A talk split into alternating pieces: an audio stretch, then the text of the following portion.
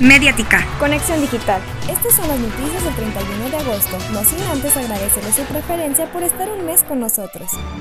¿Ya te tomaste tu foto? La taza que rompió el récord Guinness de la taza con chocolate caliente más grande del mundo en el año 2018 de la perra del Cupatizio estará exhibida en el camellón del Boulevard Industrial a la altura de la chocolatera Moctezuma.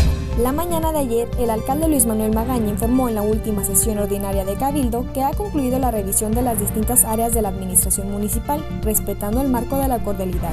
Hoy inicia la vacunación con segundas dosis adultos de 30 a 39 años de edad con la vacuna Pfizer. Los centros de vacunación son la ETI 30, la Unidad Deportiva y la Facultad de Agrobiología.